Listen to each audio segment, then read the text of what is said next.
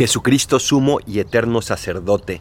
En la fiesta del día de hoy venimos a recordar que los padres, los sacerdotes con los cuales tenemos misa, nos confesamos, nos bautizaron, son solo y únicamente, por decirlo así, extensiones de ese sacerdocio de Jesucristo, que es el único verdadero sacerdote.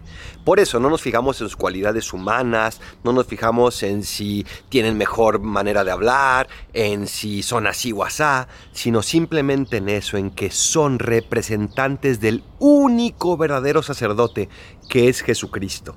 ¿Qué buscas tú en los padres? ¿Qué buscas tú en los sacerdotes? Ojalá que al mismo Jesucristo. Soy el Padre Adolfo. Recen por mí, yo rezo por ustedes. Bendiciones.